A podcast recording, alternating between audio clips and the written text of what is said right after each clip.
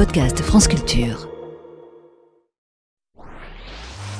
Bon, à l'époque, on me parle de télé-réalité, je ne sais pas ce que ça veut dire. Je me demande si c'est pas le CSA qui a inventé le terme télé-réalité. 26 avril 2001, la France découvre la télé-réalité avec les débuts de Love Story.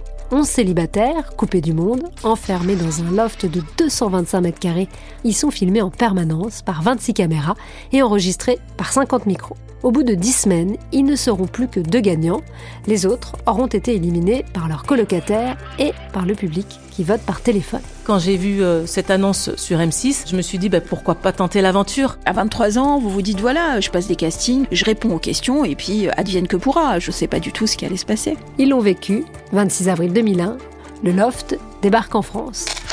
Un podcast produit par Elodie Maillot, réalisé par Charlotte Roux sur franceculture.fr et sur l'application de Radio France.